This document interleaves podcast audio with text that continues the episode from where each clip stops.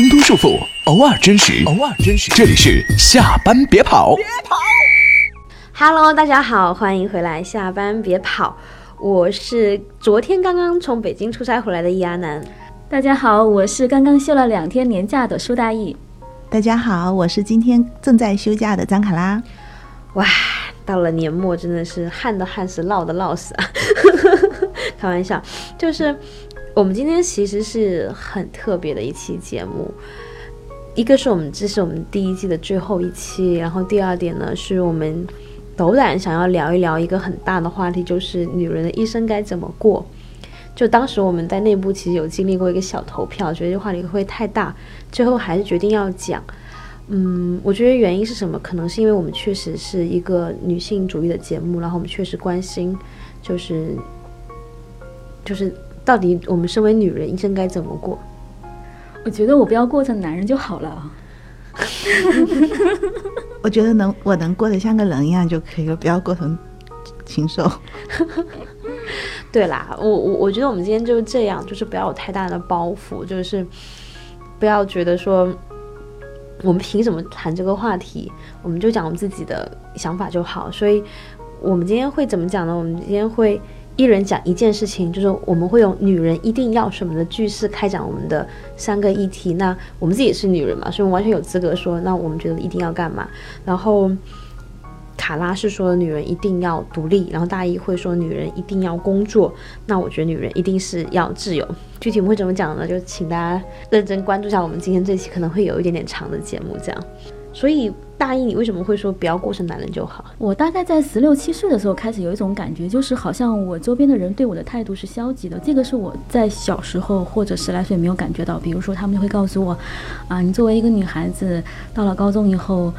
呃，学习可能就会不好了。还有，就有人会告诉我说：“哎呀，女孩子啊，社会对你的要求并没有太高，你也不用太苛责自己。”然后，其实作为一个很要强的人来说，你想，难道大家不是男女平等吗？所以那个时候会很自己会高举男女平等的大旗，然后会觉得可能憋着这股劲就活成了女斗士。一不小心，我觉得很多人可能会有过这种经历。我其实跟大艺有过类似的经历。为什么想聊这个话题呢？一句话就主要是我报的嘛，就是。我会觉得理论上来说，一个人该怎么过一生，一个女人就该怎么过一生。其实按理说，你我们不需要专门去讲这个议题，但事实上呢，我们其实会受到很多隐形的歧视。就像刚大一讲的，女人啊，怎么高中就不用成绩太好，对吧？我听到可能是说，女孩子嘛，当老师挺好的，女孩子工作稳定就很好。老师怎么了？对啊，对啊，老师怎么了？然后你是看不起老师，还看不起女孩子，对吧？是。对呀，老师很好，为什么说女孩子当老师很好呢？就是她会有很多。隐形的东西，嗯，我之前其实是一直没有觉察的，直到我高中的时候，后来跟一个我很尊敬老师聊天，他你发现了没？广告里面那些，比如说泡面广告，把泡面端出来的人，把榨菜端出来的人，把什么端出来的人，那个就是服务员一样的人，都是女孩子，就笑盈盈的出来，或者是他怎么样去介绍一款车，女生在车里面是什么样的角色，然后我在那个时候才反应过来说，哦，原来好像我们就是一个二等公民。对，然后包括后面再看圆桌派，就虽然我很喜欢圆桌派，你也老觉得好像女生就是盘菜，就是动不动说啊这地方有美女吗？或者是美女就是怎么怎么着？所以我觉得，嗯，可能正因为我们有很多被束缚的时候，所以我们更需要好好讨论一下女人应该怎么过这一生。其实阿南跟我说这个话题的时候，可能我想的太严肃了，嗯。因为我现在毕竟过得真的也是得过且过，觉得自己挺苟且的，所以我觉得我能够像个人就行了。但是我觉得可能跟大家分享一下我现在可能珍惜当下的一些想法，我觉得也 OK 的。对，特别好。而且其实现在还有另外一个极端，就是也有好多女性就慢慢放弃掉了自我，然后就走到男人的背后去了。其实这种也挺可惜的。嗯。而且最近两年不是还有所谓的田园。女权主义嘛，其实说白了不就是女霸权主义嘛？这种其实我觉得也很不好，也是不好的。对，而且我还觉得有一个点就是。上一期德川，其实我们的嘉宾德川咪咪有分享过，说她生孩子的时候感觉到很大的压力嘛。其实压力，我当时就录完节目之后，我很难得录完节目还有话想说，但我就很愤慨的说，为什么总是女人为难女人？就你发现那些对女人指指点点，说你怎么你不是一个好妈妈，然后你只是胸疼而已，为什么你不能喂奶？然后你怎么怎么样？为什么你不能怎么样的时候，都他妈是女的呀！我想说，你是多年媳妇熬成婆了吗？你是怎么了？你是生活对你做了什么？你要对啊，对施加给女性，我觉得就很就很觉得这个问题很值得探讨。那我们就进入第一个议题好不好？嗯，好，就是大一的女人一定要工作，一定要工作。对，来，请说出你的故事。我觉得工作的重要性就不用说了呀，首先就是经济啊，对不对？所以你觉得呢？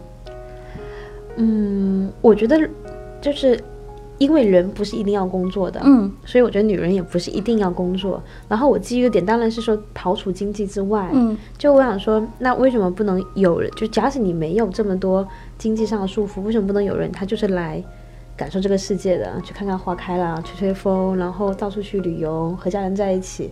就假使他没有任何经济负担，古代贵族他就是不工作的，对吧？就哦，西方的好像是吧？我的历史也不是很懂。我是我是赞同安南的，就是我觉得人不一定要有工作，不管男人女人都一样，真的，只是我。不适合没有工作，至少目前。但是其实因为我一到年底就很忙嘛，其实我最近又觉得我是不是可以有一个机会，什么时间点让我尝试一下，我不去工作，因为可能我十年前我没尝试成功，说不定我现在成熟了，我 OK。对，我觉得可以是阶段性的不用工作吧，因为毕竟我们设想的那种理想的环境是我们所以为的。嗯，对吧？这个问题就像说，你不是他，你怎么知道他一定觉得那个很好？那真的是我们设想出来。反而正是因为我们，因为现在必须要工作，所以我们才去幻想那样的一个理想的一个结局。所以你被我们说服了，是不是？所以我应该没有被你说服，应该是说，在这个现阶段，我觉得工作非常重要的是，当然第一经济了，第二了你的资源建设了什么之类的。但我觉得工作之外，应该带给我的其实是有精神层面的一个回报，就是说不依赖于别人，因为工作本身要带给你的东西啊。但是，就发现自我也可以通过和人交谈、旅行、看书。我没有说工作不好啊，就我老板听见的话，我得说，我真的是 我我目前阶段是很热爱我的工作的，就可以这样说，我真的是付付出太多心血。然后我做这个节目也是因为我在工作中有太多无能为力的部分，所以我需要一个东西是能在我掌控范围内，它就下半别带我很多快乐，因为我对工作太投入了。但是。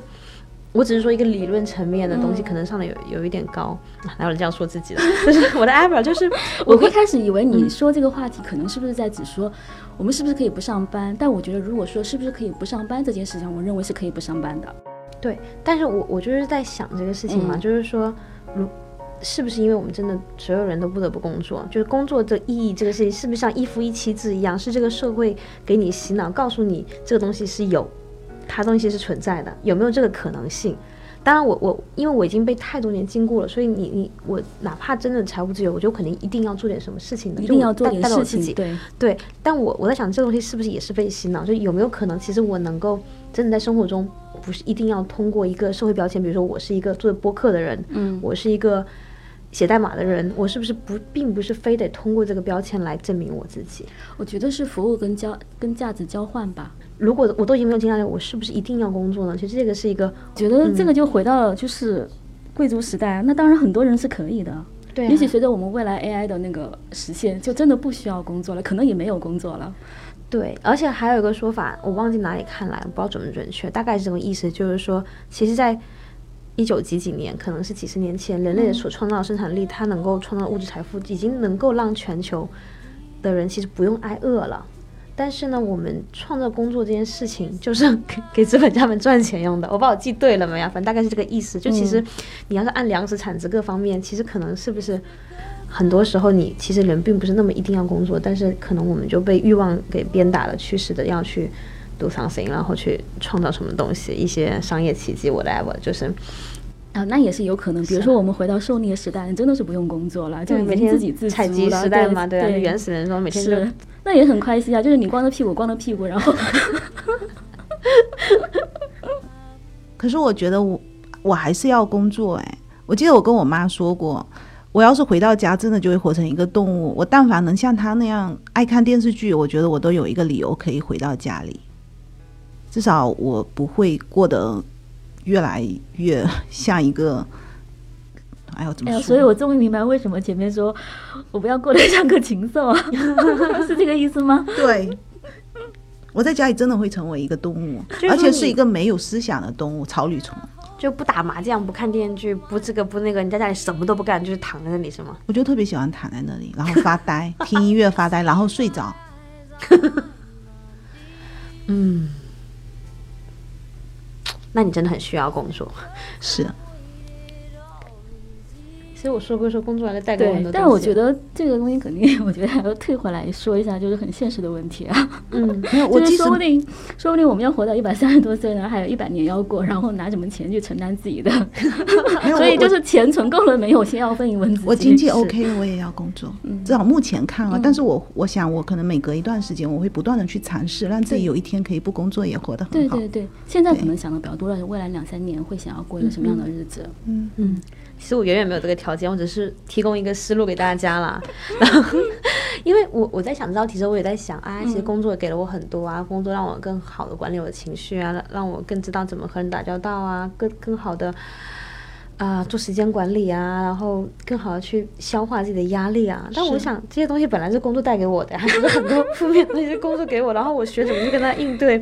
就像那个狗十三里面那小女孩长大了，这个长大这种成熟，真的是帮到我们，就是真的是好有意义的。正向的好的成熟，还是说它其实它是一个可有可无，没有更好的成熟呢？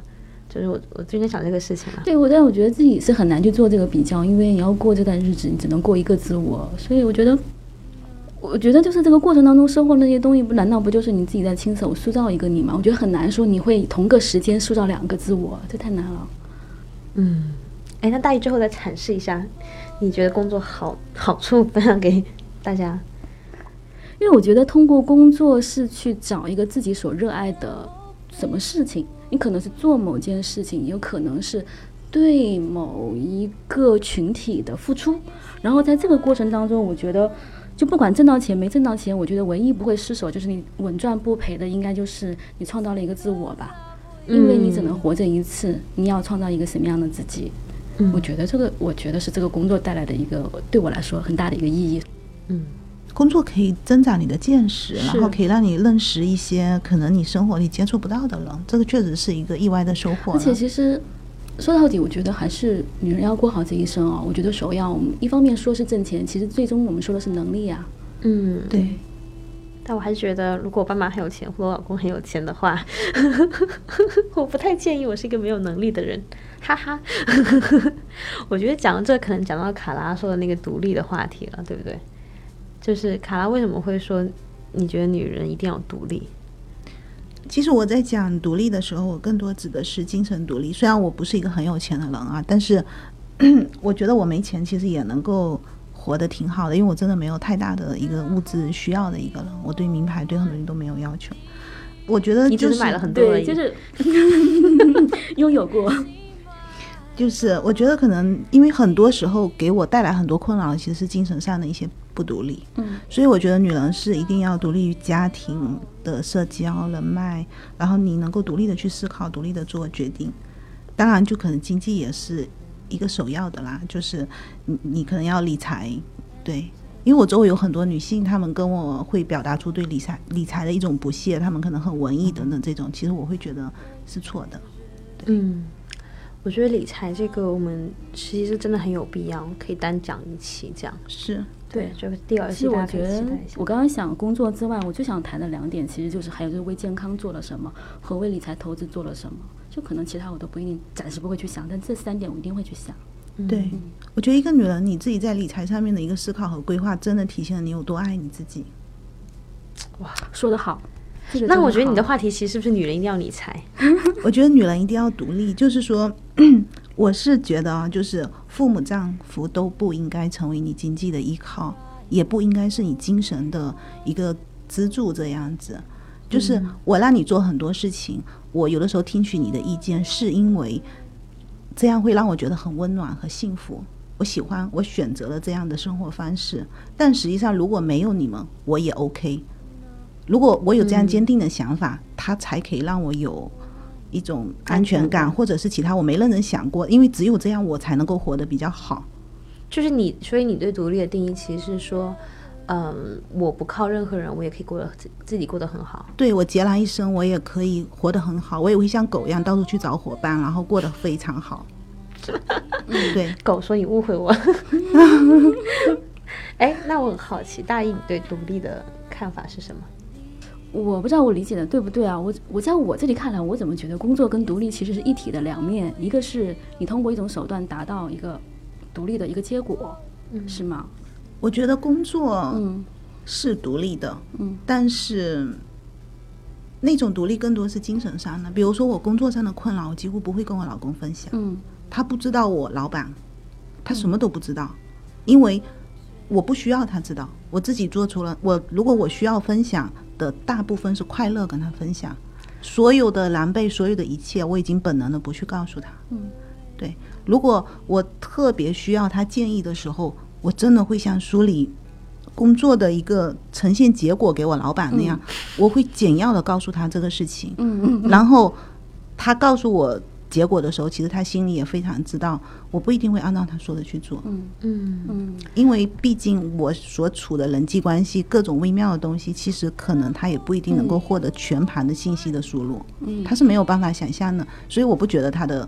虽然他可能是个很牛逼，但是我觉得我不觉得你的你在工作上的指导一定是对的。嗯嗯我说一个我我我跟我老公之间的那种感觉啊，其实我上期节目里面其实有讲过，我其实有一段时间对他是相当的依赖的，就觉得你好我好，你好就等于我好，就你好就代表了我好，然后你好你可以拉着我好，然后 我就我就躺了，我就对我就躺就就就在家里平躺了，然后就那种状态。但那个时候我其实自己是鄙视自己的，就我觉得那种还是有一点在精神上去依赖他。就也许那个时候在经济上我是可以独立没问题，我有我自己的理财跟积蓄，但我精神上已经依附于他。其实那个时候无论他跟我说什么，我都觉得我不那么相信，因为我不相信的是我自己根本。所以后来我很快就觉得说，无论干什么，我都要自己先做一个工作，然后很快在工作中取得一点点信心以后，其实对自己是种认定，而且。我后来就开始觉得说，其实依靠是什么？我觉得我不反对依靠，是因为我觉得可以依靠，是因为你已经不需要依靠，然后你可以去依靠，这是我觉得的两个人世界里面的独立。对，嗯，嗯，所以大英这么在乎工作，对吗？嗯，就目前而言，我觉得我可能还很难靠说我嗯兴趣也好、天赋也好去支撑我去做什么，所以工作对我来说是一件很踏实的事情，我要去做。嗯，哎，我很认同，对，嗯我怎么说呢？我觉得其实我们这个话题是一直萦绕在我们心中的，因为我们第一期节目是望夫成龙嘛，对。然后其第二期实其实是要不要做一个家庭主妇？，对，尤其是第一期，我觉得这个其实我我理解独立其实不光是物质层面的，然后因为我觉得我物质层面肯定是独立的，嗯。但是我在精神层面，我为什么会提那个话题，而且我会觉得有点隐隐的羞愧，就是望夫成龙，但不是我提，是卡拉提的，但我为什么会那么 就是那么有共鸣，很有共鸣。对，那么一直念念不忘第一期的话题，包括很多听众也在讲这件事嗯。情，因为我觉得它揭示一个更深的东西是，哪怕你物质上是个独立女性，其实你精神上不是，就你精神上依赖他，就像刚刚大姨说的那种非常典型的，就是心情，就是我希望你好，你好了、我就好。然后我觉得望夫成龙最不堪的一点是，当他不好的时候，你还会生气，你还会把自己的压力施加给他，这个是，这个是我自己其实是最羞愧的一点。但是我真的录这个节目以后，我其实三不五时会回想到第一期，我就想到底我自己是个什么东西，就是我到底是不是一个，就是我到底能不能改好。我其实不会问我自己是不是独立女性，因为我知道我自己不是。嗯我非常认同卡拉说的女人要独立，但我知道我自己不是。嗯就是大一和卡拉经常说我很很能干什么，但我觉得我是被逼能干啊。然后 就是我是被迫的物理上的独立性，但我精神上，我我觉得如果你能够很牛逼，你能够很管我，我就不管我自己了，是这样的一个一个一个心情。但是我在这过程中，我也慢慢的就是接纳了我自己，就是。我觉得忘不成龙，我现在开始觉得不是一件坏的事情，是我不是单方面的忘他，我也忘我自己。我我是在开始，因为崔道峰说嘛，两个人做一个家庭是开合伙开公司嘛，那我期待这公司，我对这公司进行一定的管理工作嘛，期待公司能够良好的运转，然后逐步的有一些提升，哪怕不提升，我得保证我们这家公公司不要破产，我们两个人不要居无定所，然后不要。就是老无所依，对吧？我觉得这个是一个应该做的事情，但我们就是越来越多的明觉察了之后，我就会越来越多明白，我不能把希望压在你那儿，而且我不能强加给你很多东西。我只是跟你一起在以开会的心情理性的探讨，真的是，我还会就是半夜就是挑灯夜读什么《财富自由之路》，然后给他发笔记什么的。他后来有慢慢听进去一些些话，而且他后来也会跟我说：“哎，我觉得你这话说的其实还不错。”然后其实有帮到他这些生涯，哪怕是一点点。对啊，我是觉得夫妻之间肯定是要经常的去交流，互相的要去促进啊。其实还有一点，我觉得女人要独立是，其实可能是源自于我一种不安全的因素吧。其实我对我老公的工作非常了解，就是几乎像了解我自己的公司一样的。但是我自己的东西，我可能会保护的比较好。就很奇怪，对吧？但也太对我刚刚其实就很想说，但没找到插话点，就是也太累了吧？就是没有我习惯了。但是比如说你你能跟好朋友讲，为什么不能跟老公讲？就我我不会很刻意去讲，因为我觉得不知道从哪里开始讲起，而且他一直以来比较喜欢去告诉我一些事情，然后我觉得有点烦啊。我我觉得我可能就不能独立的去做判断。就是有一种，就是其实有时候留一点东西，其实是一种神秘感，它也会促进两个人之间的吸引力，是的，是的，嗯。我觉得我只要展现我需要展现给他的那种东西，那我太不神秘了。对，而且我我觉得我我可以逼自己去独立的处理很多事情，这样我不需要去搞。而且还有一个，他真的很忙，就是当我需要他意见的时候，他不在我身边。我已经自己自己处理好了，然后当我回到家的时候，其实我已经很 OK，我又不想把那个事情重新的回顾一遍。但是他周围的同事、周围的很多的人，那我比较认识，而且我有跟他们吃早餐的习惯，所以我对他的事情会比较了解。呃，这种东西会让我自己觉得很快乐嘛，所以我只是说，我不知道女人应该怎么过，我只是说我自己，对你精神上要独立独立的做很多东西，这样状态很好，嗯，但我没觉得那种会跟老公完全分享有什么我觉得其实工作稍微保持一点点自己的那个界限，其实也挺有必要的。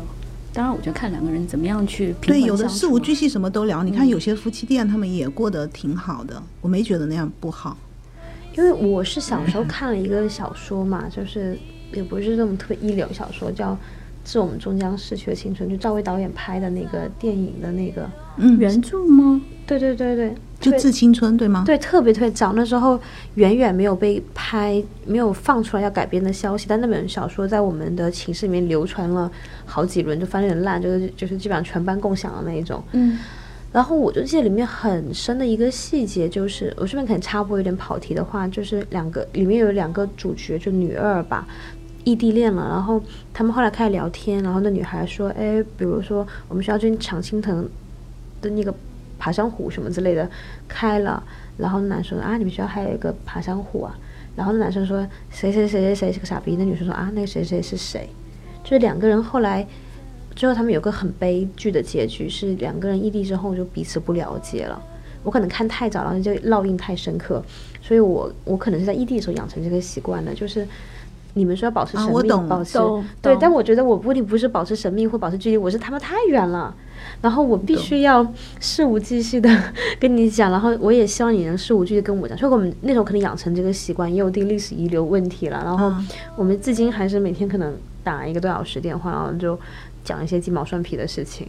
但我觉得这样就比较好，因为你如果连这个基础都没有的话，像卡拉说，你可能你想讲的时候，哪天你想讲的时候，你也无从讲起，或者他讲的时候，你觉得反正你也不懂，就你你怎么跟我去？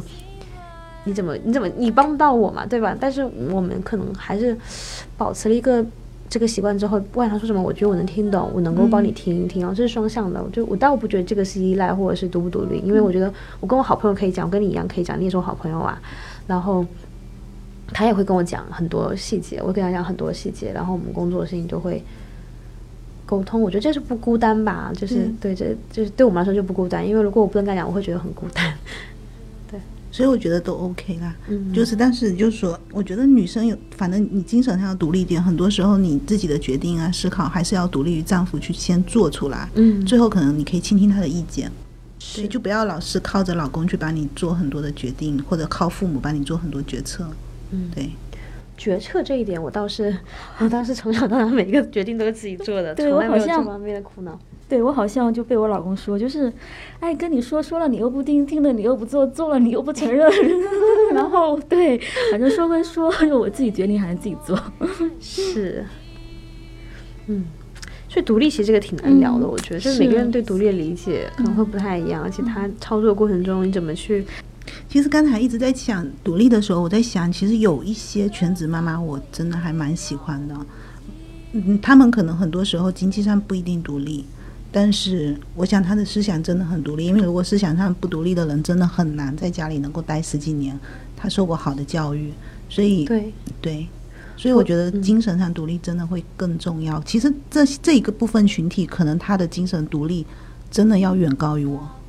我个人突然觉得，而且他如果在精神上觉得自己是独立的话，所以他也会觉得我在家里面当家庭主妇我是有价值的，我对他有底气得一份，他是理直气壮的。是的，他有底气。我我向来都觉得精神独立和嗯那个独立是两两件事情。嗯就我哪怕自己做所有决定，然后我给自己赚每一分开销，但是我内心隐隐觉得说，哎，你什么时候发财了，我就可以靠着你。我就觉得我自己并不是一个真正的独立女性，但是很多我我不能，所以我不太建议用就是精神呃，就是用财收入来定义那个，就像卡拉刚刚说的，很多人可能他已经很能充分的聊好了。那我们是一个家庭的分工嘛，就我们之前聊过的。我觉得我在就是一个是我可能我们家庭不太需要我这份钱了，二是我我觉得我我用这种方式来贡献家庭，大家都觉得很很好。我觉得这个完全就是我我非常尊敬家庭主妇，，而且我觉得不只是女性啊，我觉得男性也可以做家庭对。奶爸或家庭全职，我觉得没问题。其实，对。嗯，为什么我会觉得其实我精神上是不够独立，甚至不如这些嗯全职妈妈们？是因为其实我在工作上最焦虑的时候，我经常会想，大不了老娘我就不干了，我要回去。其实当我有这个想法的时候，我就知道其实我精神上是有依赖的。对，但我觉得我觉得有可以依靠，其实是一件好事。嗯但是我我我每一次这念头弄出来的时候，其实我是很害怕的，因为我在还在想，万一我这个依靠没有了，我怎么办呢？我其实我应该要让自己变得更强。就我每个阶段都会找出自己很多不好的地方，我希望能够把这个缺口给补上，因为我觉得这样人生你才可以更无坚不摧一点，才能够带给自己安全感。我只是说我自己，对，因为我是一个从小极度没有安全感的人，因为你做任何事情都有可能，嗯、会有一些风险的，你不能够觉得永远都这么安全。但我觉得这个是一个风险保护的问题，就我们之前有聊过，可能我们没有足够好的政策，或者是社会的约定俗成去保护全职妈妈的，就是最起码的生存问题嘛。但这个是另外一件事情了，我就觉得，如果是你们其实各方面条件允许的话，我不会认为说想回家是一件不独立的事情。首先，我就内心就觉得工作这件事的意义，可能本来就是一个洗脑包。啊，不是，然后我是说我想的那个，不是说回家不工作，而是我想的回去靠他。嗯，对这一点，其实让我有的时候会蛮憎恨的，就是我我脑子里会想，哎，其实我还可以回去让他养着我，就是这种你你你脑袋里经常会蹦出这个想法，这比较恐怖，我觉得，就是说我骨子里其实是一个让自己非常憎恨的那种很颓废，然后就是真的已经懒到像人渣一样的一个人，对，嗯，就我内心最心最底下的那个声音，其实是我要靠男人养。这点让我很崩溃，我觉得。就这个东西它经常会冒出来，在我特别累的时候，我就会想我要回去让他养。嗯，然后我觉得我也很好养活，我也 我每天吃 的也等等，很少我，再问你一个问题啊，所以你为什么会觉得靠他养这个想法是错的？我就觉得不管谁都应该靠自己活下去啊！你不能因为你怕困难，然后你就要让一个人养着你。你不管让妈妈养，还是让爸爸养，还是让女儿养，我觉得都很可怕的一个东西。你为什么会觉得？而且这个东西就好像一直到我现在都没有克服。嗯，对，我觉得这东西就我想起来会觉得很羞愧。就像比如说，我觉得一道题很难，然后我要，我觉得啊，大不了我让谁帮我做题好啦。其实就是说你自己工作上遇到的问题，你觉得你克服不了，你现在可能很很崩溃，你要你非得这样想一下，但其实那可能就是你内心一个真实的声音。对，所以我我为什么特别赞同这一道题出来，就是因为这个原因，就是如果我们想要真正的男女平等，那我们就得真的平等嘛。但是确实这个就叫诱怪社会了，就确实可能我们隐隐约约有这个选项，就它在一个灰色地带，你没有人明确说所有女人都可以不工作，因为不像日本嘛，他可能默认你就可以不工作，那也没有明确说。一定要妇女的一半变天，现在处于一个灰色地带，所以我们都是有路可以退的人，就是至少我们在社会规范上好像就是另一手上没有这么大压力，好像一个女生退回家庭，你不会觉得我自己 totally 是失败的，但你又觉得说好像这样不对，所以我觉，得我们隐隐约觉得对，所以我觉得我们这个题的意义就在于这个议题意义在于说，我们可能就是正因为社会可能有一点点允许我们不要那么独立，所以我们可能才要更强调说，就像卡拉那句话很对，因为我我问你之前我心里有答案了，但你答案跟我一模一样，我就很开心，就觉得人生而为人本来就应该靠自己嘛，对。对啊，但我但我就是另外一个理想层面，我觉得说，如果你的家族财富真的是巨大无比，然后你进入就我说那种贵族生活，就是你其实不太需要的时候，那就另外一回事了。就当你的那个你需要的钱是别人要养你，别人要辛苦奔波，那就不太对。如果你整个家族或者真的是巨有钱无比，我觉得你可以那时候考虑一下，你要不要做一个生活家，你要不要做个艺术家，你要不要真的去感受这个世界，那是另外一回事啊。不用哇想考虑啊，想就好应该就做了呀。对，我觉得可以。啊来生做了如果这样就做了 OK OK 虑 OK 对对可以，马上投降。对啊，哎呀，那我们现在进入第三个议题，就到我的部分了。就我其实最早想第一个第一个话题是想说，卡拉最早想说女人要生孩子嘛，后来改成独立。我最早想说女人要独立，后来我觉得独立，嗯，我也觉得很重要，但对我来说更重要是要自由。然后为什么要自由，也是刚刚那个原因，就是我们会经常被束缚，就像我们自己的 slogan 一样，就挣脱束缚，而真实嘛。就是好像女生被束缚的更多一些些，包括了之前德川讲的那种，就女人应该要生孩子，女人应该要带孩子，或女人应该要这个，女人应应该要那个。所以我会觉得说，嗯，希望希望能够自由一些，这是我可能是最大的追求。好像我觉得男人好像也有这些吧，男男人要。这样，男人要那样。但这个就是这个啊，也是啦，也是啦，没有。但我觉得男人更爱自由，这个也是个就是性别偏见啊。不是我说的那个男人更爱自由是，男人其实心里更像一个小孩子，女人其实经常你会被很多责任啊、各种框架给束缚住。所以就是催熟的、啊，就是凭什么男人更像小孩子嘛？就是因为他们其实默默地被纵容了，他他们更像个孩子。是，然后很多专家说：“哎呀，男人就是小孩，你们要哄着他。”就情感专家，我想说去你妈的！我也小孩，你哄我啊，真的是 生气。对，所以我我我才觉得说缺什么补什么嘛，然后就觉得女生要自由。嗯，我超级认同这一点，真的。我我一直觉得我所有努力的结果，就是为了我能够忠于自己的内心。嗯，阿南这么想，自由对你来说，自由是什么？对我来说，自由就刚刚卡拉说，就是做自己。因为自由，你要从学术上分什么财务自由、经济自由，然后身份自由、时间自由很多。但是对我目前这个阶段，我想要自由是做更真实的自己，就是所以现在很虚伪吗？没有，我现在超真的，就是这一年，其实也是这个节目给了我很多勇气。嗯。也不是这个节目啦，应该是我在呃刚刚过完二十八岁生日的时候，我写篇公众号，然后我给自己的期许就是说这一年要尽可能做一个真一点的人，哪怕是我还括号，哪怕是在做拓展的时候，嗯，就我也不知道为什么，我记得这篇文章，哎，其实当时好像还说了一个很小的一个例子，然后我有记在心里面，是说尽量说话不要带可能、大概、也许，因为这表达的你不够自信，你不够确定，你没有把自己真实的想法给说出来。希望以后自己把真实的想法尽量说出来。爱你哦。我觉得这是我两个点了，一个点是让我自己气场更强、更笃定，不要每天嗯啊啊的，然后可能、也许、大概。然后另外一个点是更深一点，我希望我自己能够真一点。嗯呃嗯，我觉得我今年做的还蛮好的，真的，就是我有嗯完成我自己给自己的期许，就是比如说我们拓展的时候，可能就会。最近刚刚遇到一个合作方，刚喝完酒，他就他是一个经历过一些的人，他每次碰到大话题，他就觉得习惯性的先解构和消解他。我每次想认真聊点什么话，说哎呀，别说喝吧。然后我知道他不喜欢听这个，但是呢，你要不让我开口就罢了，你要是让我开口，我就是想聊这个啊，我就真的是聊这个，就就我自己啊，包括。我们每次选题的时候，卡拉也说：“哎，我们能不能做一些美食的选题？”那我就说：“那我们好了，我们轮轮岗好了，每人一个月，然后这个月选题你包了，就大家做说自己最想说的话。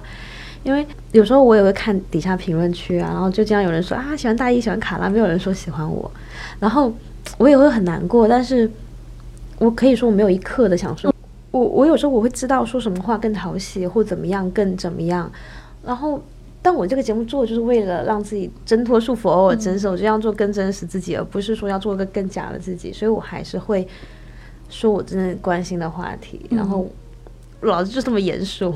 然后最近这段时间，对，因为你说我真的是。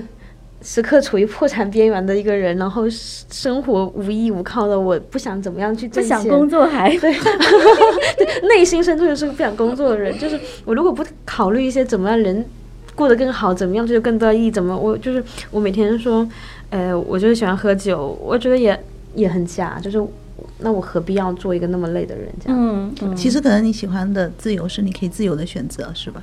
是可以选择不做什么吧？对对，这样这个这个也很重要，这也是我在在做的事情。但我慢慢发现，就是在我就是在挣钱啊各方面奔波过程中，我觉得这过程中我要开心的话，我就要无限的忠忠于我自己的内心。嗯，对对。包括刚刚说工作，我为什么说我很热爱工作，是因为。我这人是有点毛病的，就是这工作如果我不是喜欢的话，我真的干不下去，你知道吗？我必须要找自己非常喜欢和热爱工作，不然的话，我每天如果只真的只是单纯为了钱，我我会要死的。我觉得我也没有一个贵族的命，但是我就有这么一个毛病，就是我真的不能做我不喜欢工作，我真的会很痛苦每一天。哎，我就好想抱你，我觉得成年人越活越纯真，真是个特别好的状态。嗯，抱一个。哎，我觉得我做的这个节目好像现在变得勇敢了很多，然后所以在工作中我也比之前开心了很多。就是我我会很正常的去表达自己的很多的想法，然后而且最可怕的是你你试了一次之后，你会发现说的好像也没啥，嗯，而且人家可能对你的评价可能还会更高，对，因为你更勇敢，就挺好的，我觉得。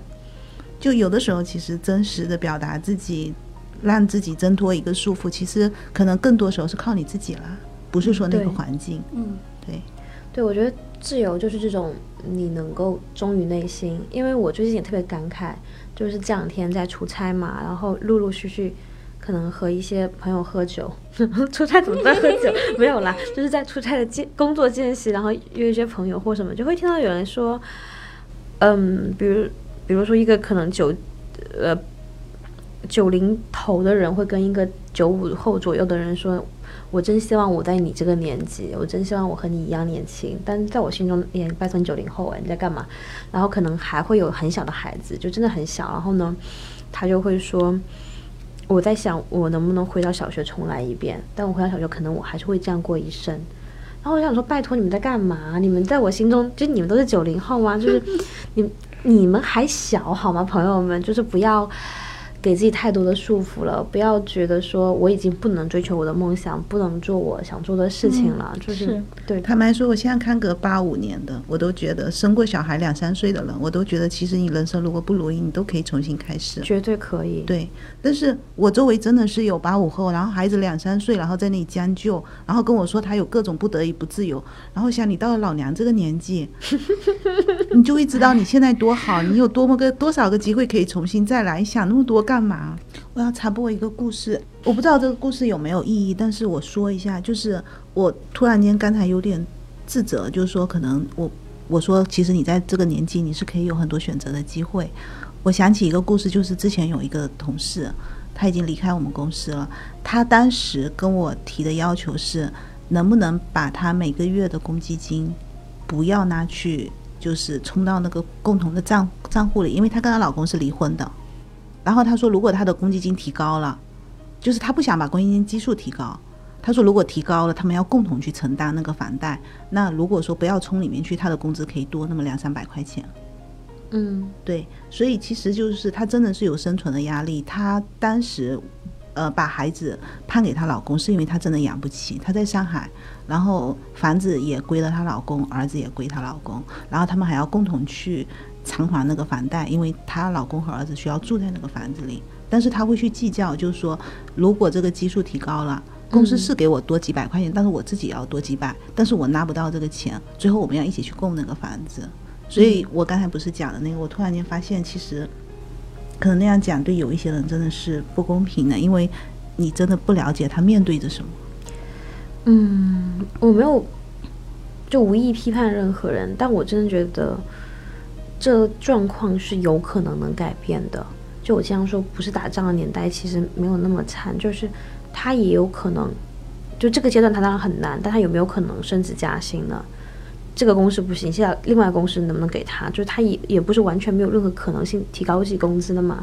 那你说白了，就是你自己把工工工作提高，工资提高，你就能够改变你这个窘困的状况。嗯，而且人越是在这种窘困的时候，就应该越努力吧。对，我相信他应该是在努力，能够有他自己的一个规划。但就是说，在那个阶段，其实他可能是没有，比如说他想选把儿子争取过来。但是他没有，他此时此刻没有这个条件，所以可能真的对女人来说，自由真的很重要。就是你可能可能真的要在更早的年纪更努力一些，让自己在不得不做一些选择的时候，能够有更大的一个自由。对，这是我想说的点。是，然后我再说一个鸡汤的点，就是我也看过一部电影，然后对我印象蛮深的，就是它里面有一句话叫做“任何人在任何时候都有的选”。就单纯这么说很鸡汤，但是他那个情景是什么样？就是那个女孩是伊朗的女孩，然后伊朗就是查女孩子戴围巾啊什么的，就查的很严嘛。她那时候就被人查，然后就很就很危险。她就灵机一动，看到旁边有个男生，她就跟警察说：“哎，那个那个男，那个就是说兄弟，那个男的，呃，他有在骚扰我。”然后就成功把焦点转移了。转移了以后。他就逃脱了嘛，逃脱回去就很开心，跟奶奶讲说：“哈，今天我真太机智了，我就把那个焦点转移。”然后奶奶说：“你竟然就是泼脏水给别人嘛，就嫁祸别人之后，你还能那么开心？”然后把他大骂一通。奶奶是一个非常牛逼的女人，就是那那个小那个电影叫《茉莉人生》，因为奶奶到八十多岁还会往胸罩里面放茉莉花，就像自己想象的，在伊朗那样环境里面想象一下，所以。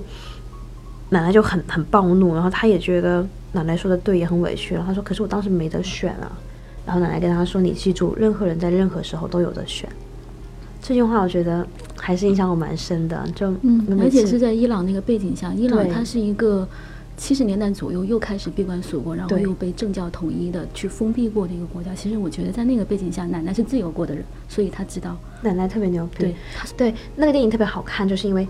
那个女孩的长大过程中，就是慢慢的就是她从西方化的、先进的，慢慢就是整个国家就是一点一点的往回收缩的过程里面的那么一个女孩。然后她经历过很多抑郁症，经历过，她是一个自传自传体的电影嘛。然后经历过整个人就可能信仰的崩塌，然后男朋友的离开，整个人黑暗。就是我们上期的就自然时刻，他经历过好几轮，然后之后开始慢慢走回来。因为那些小说被奶奶骂了，但是奶奶是跟他说，任何任何时候都有选。嗯，我觉得非常牛逼。然后那个电影的结尾是他的家人把他送出去了，就是送到别的国家去了，那也是离开这个环境嘛，也是一种选择。嗯，就，对，就这句话还是很很想分享给大家这样。嗯，哎，但我觉得有一点很好，就是在做这个节目的过程里，我真的是越来越接近我自己所定义的那种自由。阿兰，其实我想问一下，就是说，其实你所要的自由，是不是也意味着女人一定要努力？因为只有我们足够努力，我们才可以获得自由，才有自由选择的权利。哇，这是一个很好的问题，我没有想过。我觉得我答不上来怎么办？大一帮我答一下，快快快！问我吗？我这么自由的一个人。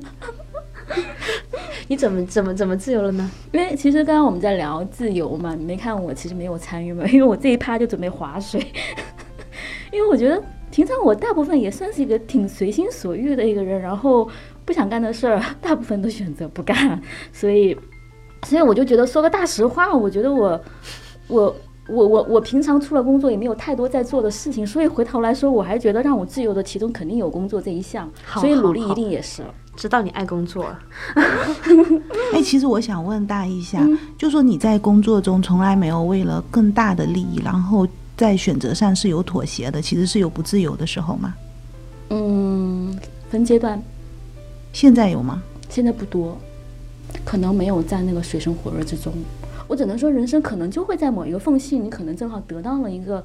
环境，我不能说它是一个恰如其分的平衡，但是可能就正好得到了吧。但是我其实还会说，我肯定也是会有心慌的人，所以我觉得自由是件多难的事啊！我自诩我是一个自由的人，但其实我也会心慌。其实我在想啊，我我觉得其实反而我工作上，我在小的时候反而是更自由的，这两三年反而是更不自由的。对，我明白你的意思，因为我今天刚跟朋友打电话。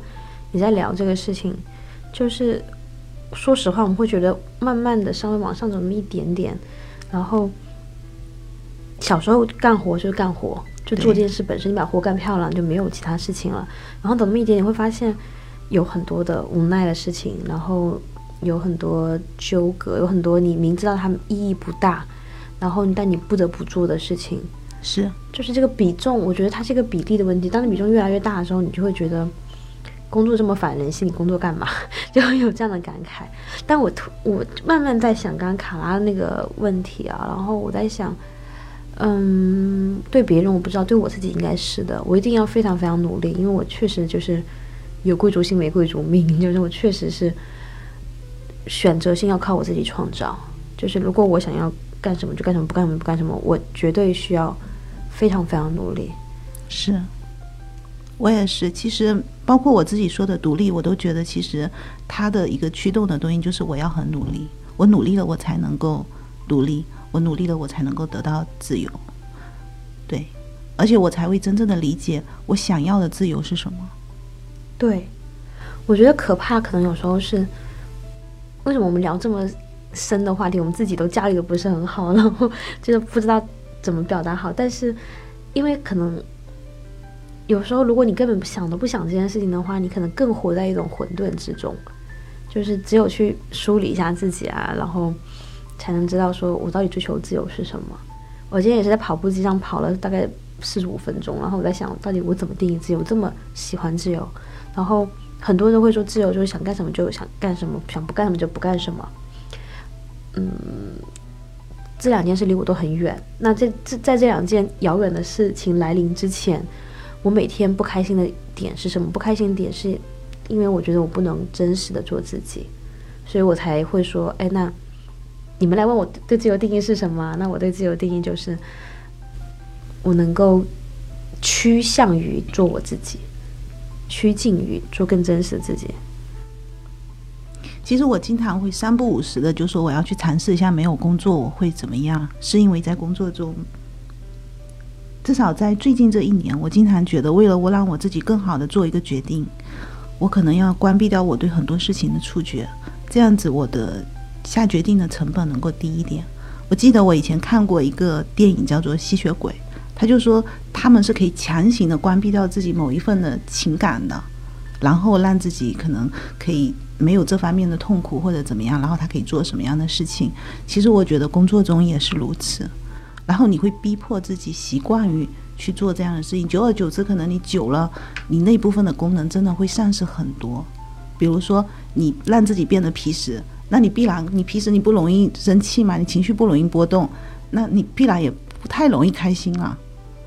对，就是像我刚刚说的嘛，就是很多你的工作中获得成长，就别人工作会告诉你工作让你成长，那工作这种成长是你要的吗？是好的成长吗？是狗十三里面那种成长还是什么的？对，其实狗十三那个真的，其实那个点我真的狂哭，我到后面还哭了很久，因为我会觉得你从小都被训练成一个顾全大局的人，可是我不想成为这样的人。而且这个内心的那种伤痛，我我我不是想让我父母亲难过，但我要说真的，从小让我变得一个很理性、很顾全大局的人，其实这个东西到现在还经常让我发作，就偶尔我会非常任性的，就是会想不顾一切反弹。对，但我们很少就是。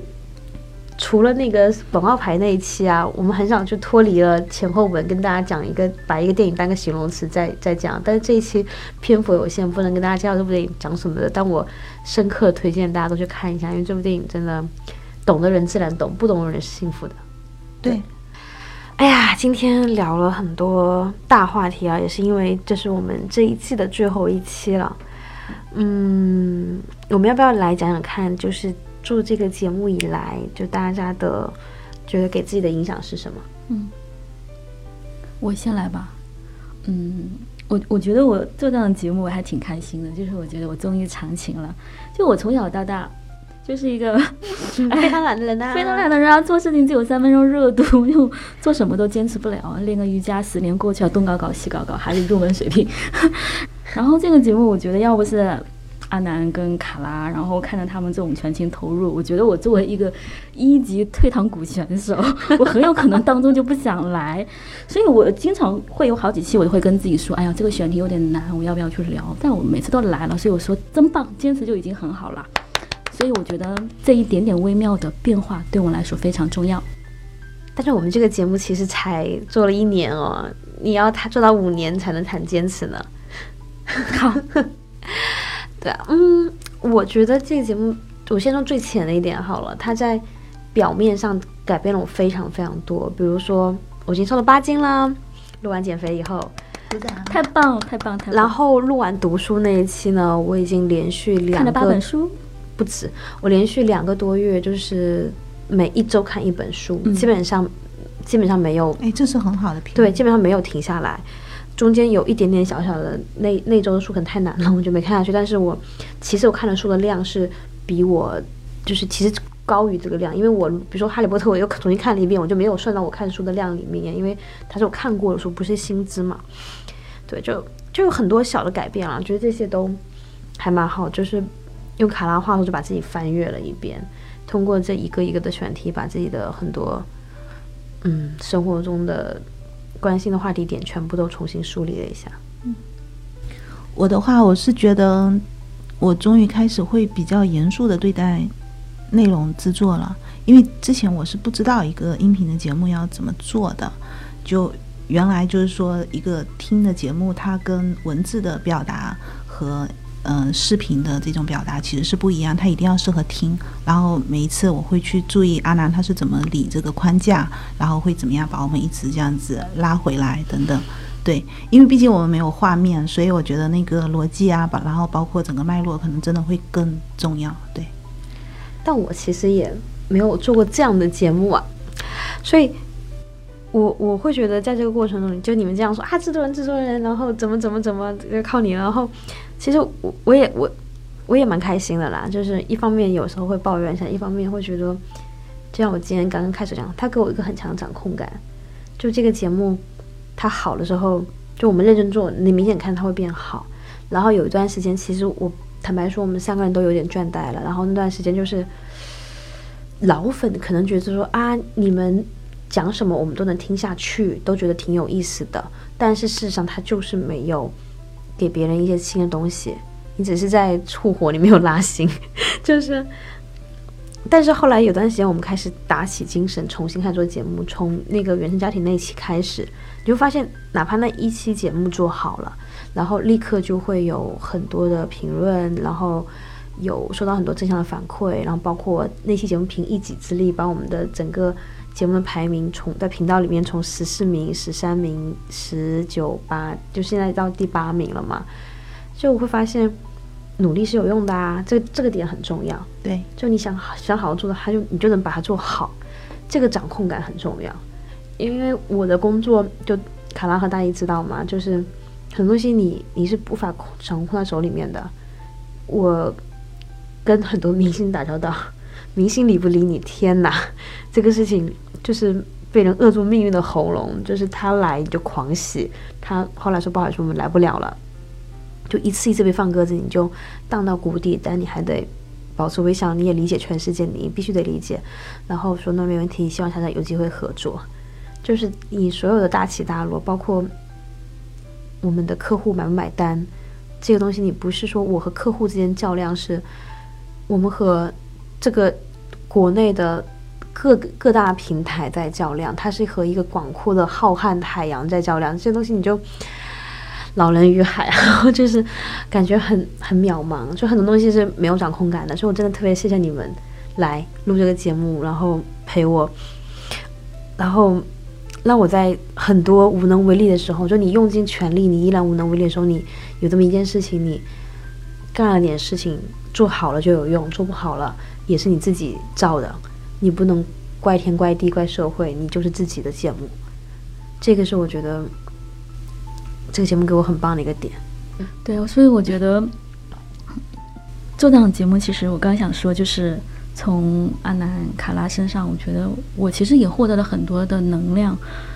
嗯，当中很多的那种有一种感恩的心态，就让我觉得我这么懒一个人，我也不能懈怠。因为 还好啊，还好啦，你在我们的节目里面 其实足够不懒了，还不错，挺好的。然后我想说，就是懒的是我了。就是，其实我就觉得人这么孤独，我们不但在不断的在路上，总想遇到那么几个能够同行结伴的人，就把自己内心那个更好的我给勾出来。我觉得很幸运遇到你们。啊，嗯，我也是很幸运，觉得因为我一直觉得很长时间在工作的状态里面，其实我真的已经有很多年没有机会去梳理自己的情绪，嗯我也习惯了不太不去梳理，嗯就是你真的没有时间去好好的翻阅一下自己。其实你如果说女人是一本书，我应该很久没翻过我自己了。但是这个节目真的会让我好像找到了一些对生活的敏感和好奇心，嗯让我好像有一点找到那个刚刚走出大学的那个自己，就喜欢写文字，喜欢去表达等等这样一个自己。所以我很感谢这个节目，也很感谢听众带给我的这种找到一个最初的那个鲜活的自己。嗯，所以现在问题来，节目那么好，我们为什么要停掉呢？那我们有请制作人来跟我们聊一聊。这个，嗯，怎么说？应该不是我一个人的想法啦，但是可能是我是比较早捅破这个窗户纸的人。就是我，我最初有这个想法，是我刚刚说的我们的倦怠期。就是说实话，当卡拉跟我说这个稿子我周五给到你的时候，我是非常难过的。然后，因为我开始发现这个事情变成一个活，变成一个工作，就是我得去催稿，我得去盯这个盯那个，然后大家。嗯，抱着一种好累呀，然后要录节目啦，然后嗯，我能不能翘个班，能不能翘个课的那个，就不是说卡拉，就是不是说具体的事情，是说那个心情就变了。我我当然知道你每一次是有很很明确的事情和具体，就是我我那段时间觉得特别的不开心，就是觉得说好像我们进入一个瓶颈了。但是，好像就是在决定要关掉之后，我就觉得好，那就最后累一回吧，就把最后的四期还是五期选题忘记了，就一口气全部都想好，想好之后全部都先写，写好稿，然后丢到群里面让大家来写。就是，嗯，那段时间就好像回光返照一样，就开始觉得说，那反正最后几期了嘛，我们把状态拿出来。结果就发现那几期真的就是有。有看到很多正向的回馈，所以后来我们才才聊说，那要不然我们还是不停了，但是我们休息一下。我会觉得这个休息很必要，就是让大家拉开距离看一看这档节目到底是我们想做的东西，还是它是一个工作。就我特别不希望这个节目变成一个工作。对，其实我觉得就是说，怎么说呢？我为什么不喜欢工作？我首先要说，就是因为你在工作中你是能够知道有的时候谁不高兴。其实我是能察觉得到，比如说在做这个节目中，有的时候可能我做的不够，然后阿兰可能对我不满意，但是我已经习惯性的不去在乎，就我习惯性的觉得，嗯，能把这事情做好就 OK 了。然后，然后我我们后面怎么样把这个事情调整好，而且我也习惯了不去解释，就你应该能够明明显的感觉到这个东西。然后，但是呢。真的觉得要，我是想过要放弃的，因为我觉得我拖累了你们，因为可能有的时候我的时间真的是不能够控制，我连每天见到孩子的可能性都非常低，更不要说要花很多时间去梳理，因为你毕竟不能够去照做自己的很多东西，然后你要把自己那种掏心掏肺的梳理一遍，对我来说真的已经很陌生的一件事情了，因为我每天可能工作完我就想躺在床上，就是，所以我不在我我在家里我不工作的时候我就睡觉，我也不看电视，我也不看书，什么都不做。我就想像猪一样的生活，所以我插个题外话，就你回家之后很颓废，有没有可能是你太累了？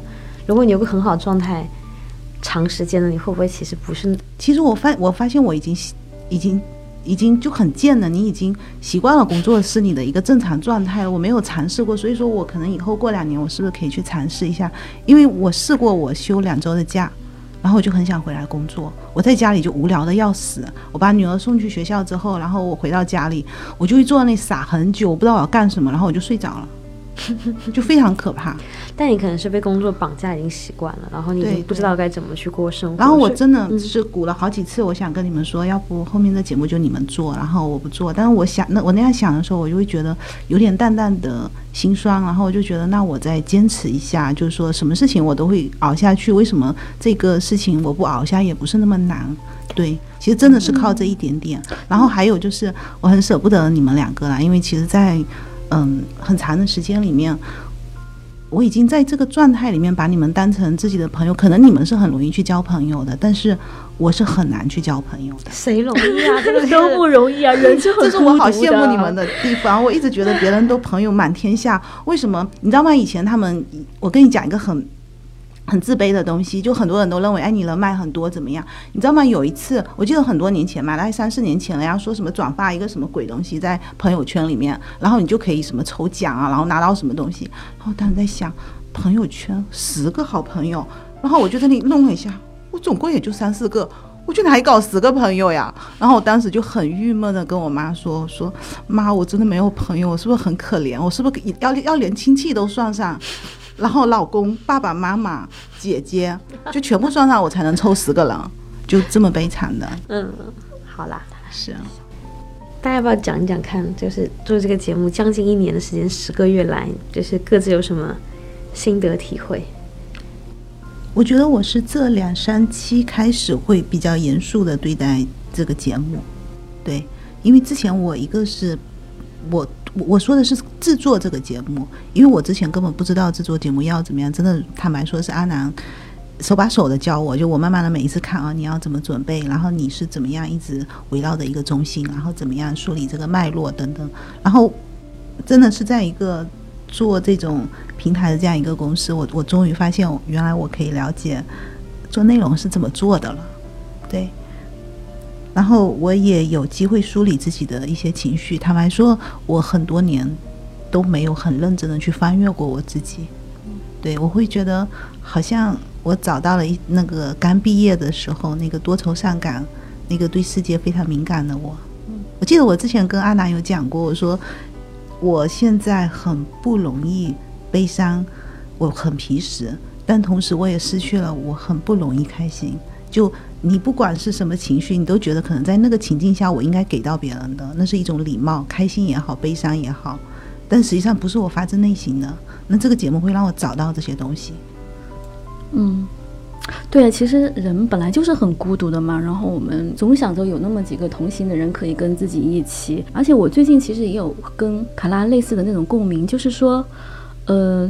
也是因为做这个节目，不断的在观察我自己，包括有时候去听我的节目，我就会想，就会有一种新的共鸣出来。就是这句话的原话是说，灵魂会反抗你的暴政，呃，不是，是，呃，灵魂会反抗你的理性的暴政。其实我刚开始上节目，大家可能会感觉到，其实我的标签是直男啊，对，就很多问题上，我会觉得很简单粗暴的会归。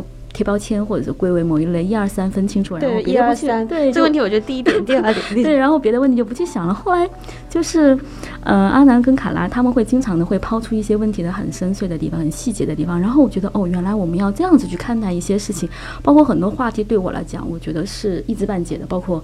自由这个东西，我觉得可能还需要一点时间去感受它到底是什么。但我觉得没关系，就是我在努力的表达真实的自我嘛。而且我希望有一个记录下来的过程，以后再来听、再来看，应该是很有意思的一个过程。嗯哼，反正自己表达的也有不好的地方，自己也会觉得，嗯，歉疚，哎，没有把这个表现的更好，让节目给烘托出来。所以，但我觉得还好吧，就是我自己会觉得没关系，就是要有接受自己的慈悲。嗯，这句话非常非常棒，我喜欢这句话，非常非常棒。我觉得这个节目真的录的过程就是我接受我自己的过程，真的就是全方面的检视自己，然后改进，然后改不了就接受，然后也我自己觉得我录完这节目之后，我真的更喜欢我自己了，觉得自己还挺棒的。然后我今天还在想，就是我们的就是心中的标杆得意忘形嘛，然后我有的时候我刚刚做我们节目的时候，我会有点可能过于紧张，可能确实也是。给大家一些不必要的压力啊，然后严肃严肃，然后我们力争活泼，然后就是过于紧张，就是老觉得说我们这样不行，跟那些很好的节目比起来，我们差哪哪哪哪哪哪。但我后来在想，可能就是得意忘形的点在于是，他是成功人士，告诉你我和你有什么不同，我我是怎么想问题的，你也可以。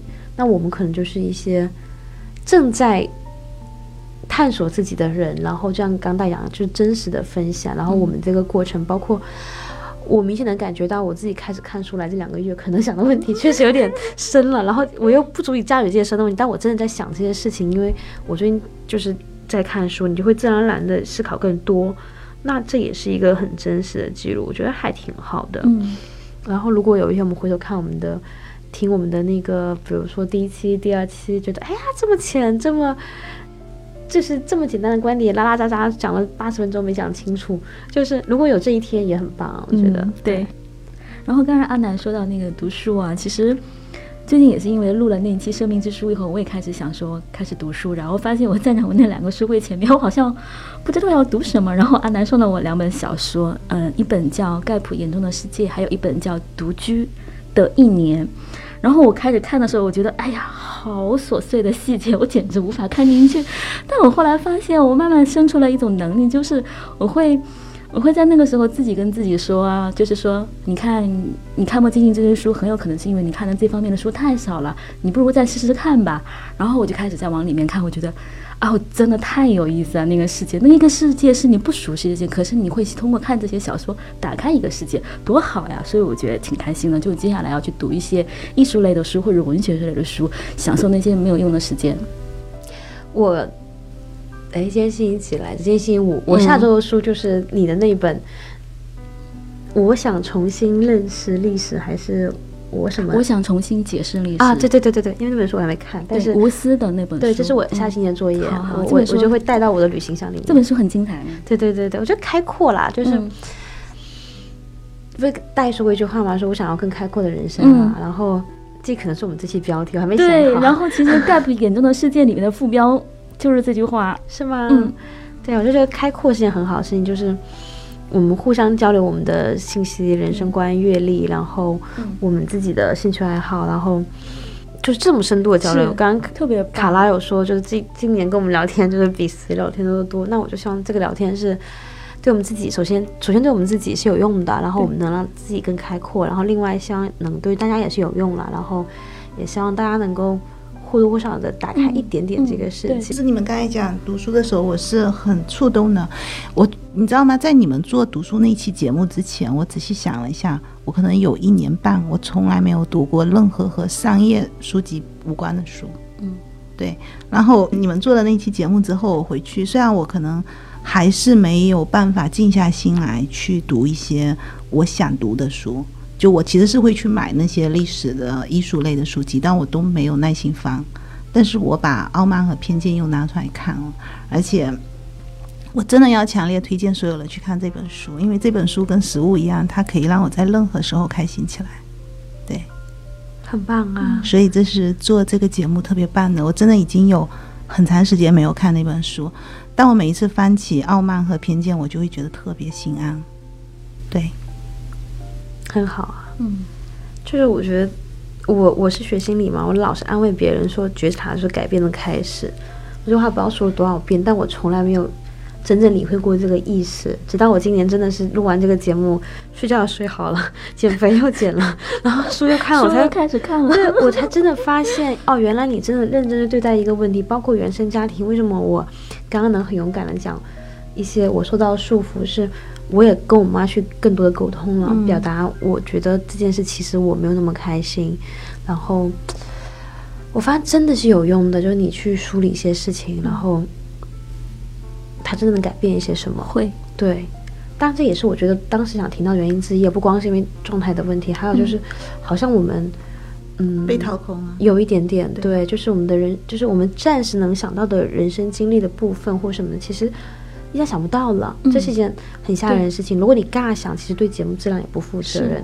对，所以大家听众朋友们不要觉得我们是就是三个老娘们耍性子，就没有。就是我觉得这也是休息一段时间也是很好的事情，就是你能够找回状态来。是我之前有一段时间也会觉得，哎呀，我不停的在过去的我的经历里面找灵感，但其实已经真的掏的差不多了。对应该要往往前面看了。对，我已经挖不出来什么东西。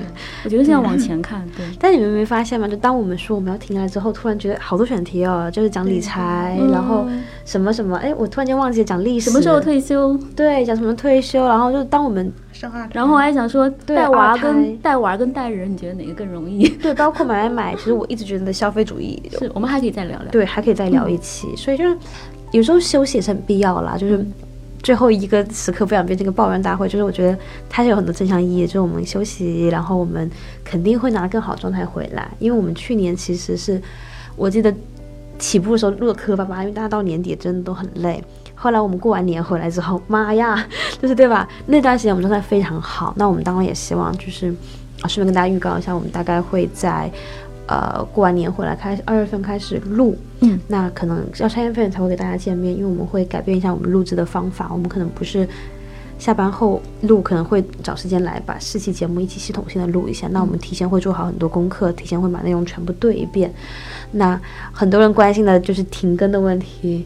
我先立个 flag，不知道会不会被打脸。就我们应该能通过这样的新的，就我们尝试新的录节目的方法，看能不能保证我们的更新频率。大概可能或许从三月份开始，我们就能每周三可以见面了。嗯嗯。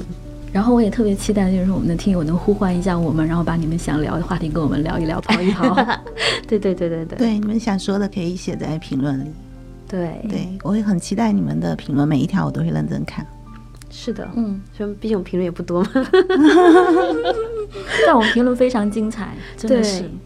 我觉得特别特别那个鼓励到我，就是从原生家庭的时候开始，我们收到很多高质量的评论。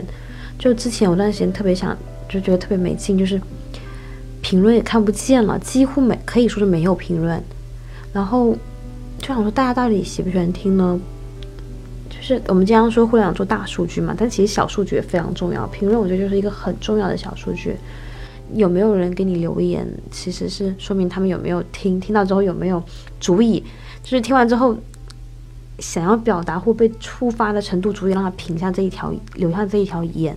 所以我们这样说，每一个评论对我们很重要。其实我觉得是对我，至少对我自己很重要，因为我看不到任何评论，我就知道这个节目肯定不够好。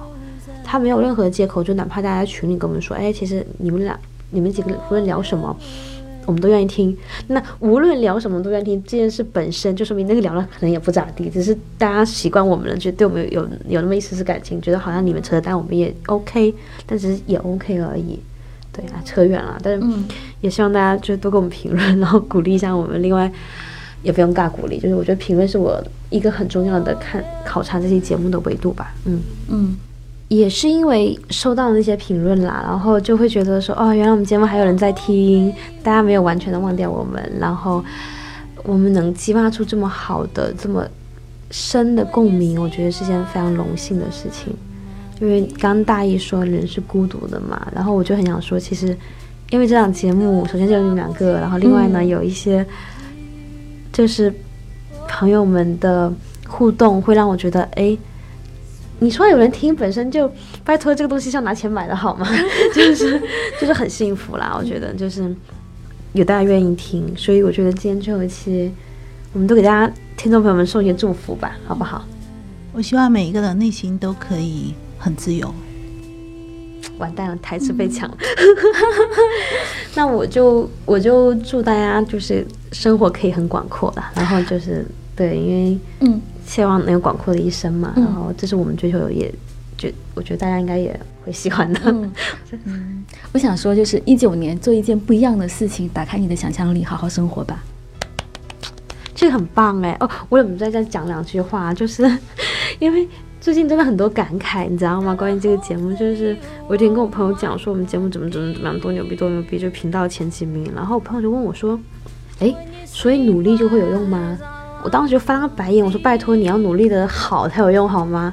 但我事后想，我很感激我朋友问我这个问题，因为我后来想，哦，原来努力是有用的，嗯就是做一些不一样的事情嘛。就刚大一说的，就是我们完全是一个新的尝试，嗯就别人可能是成功的人来讲，我我和你有什么不一样？那我们就就是一群三个迷迷糊糊，然后每天想自己到底是谁了，到底要在想什么，我价值观到底是什么的人，然后我们都敢做节目了，那我们也能有一些小小的进步。那我觉得也希望大家能够嗯也做一些想做的事情，对然后勇敢的去追求自己。嗯对其实在这里我会想到原生家庭有一个呃评论，我是特别有感触，但是我看了非常难过。我记得我想了两天，我该怎么回他。我甚至在期间，其实我回了他三次，但是只有最后一次是成功的。然后如果他有在听的话，我会希望你能够更开心一点，因为每个人都会有这样潮湿的季节。但是我相你要相信有很多人和你在一起，希望你很快乐。嗯，对，那个其实我们在我们三个人群里面也说过我们还。小小讨论过。对，我就记得我也想很久，后来好像应该回的是说，请相信你不是孤独的，就和卡的意思是一样的，就是如果这节目能帮大家什么，可能就是共鸣，就是我们和你们的共鸣，以及评论区和评论区的共鸣。其实那个那个评论区是我觉得很荣幸，是大家能在评论区互相的去拥抱对方，嗯，对，这也是很好的事情。然后，反正希望大家明年都开开心心、顺顺利利，然后做自己想做的事情，成为自己想成为的人。那我们就三月份见啦！好呀，那我们到时候见喽，好，三月见。嗯，三月见。flag 已经立下了，拜拜，大家晚安。大家晚安。这里是下班别跑。And I hope that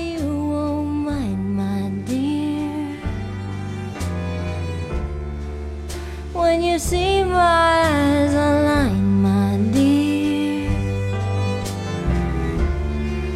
It's because I've waited all these years for your kisses, sweeter than milk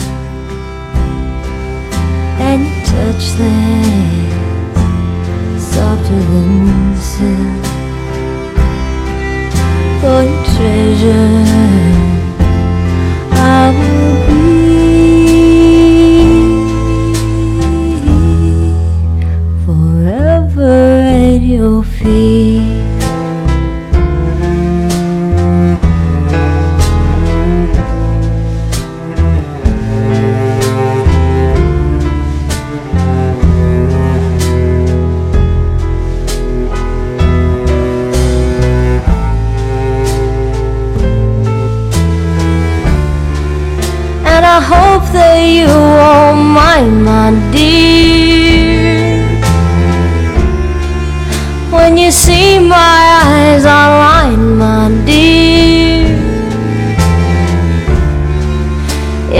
It's because I've waited all these years